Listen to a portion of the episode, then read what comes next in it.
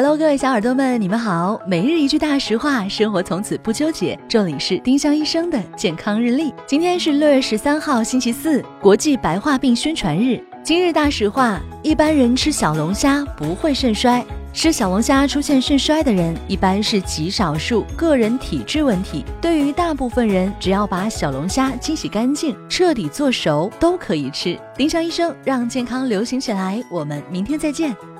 本栏目由丁香医生、喜马拉雅、湛庐文化联合出品。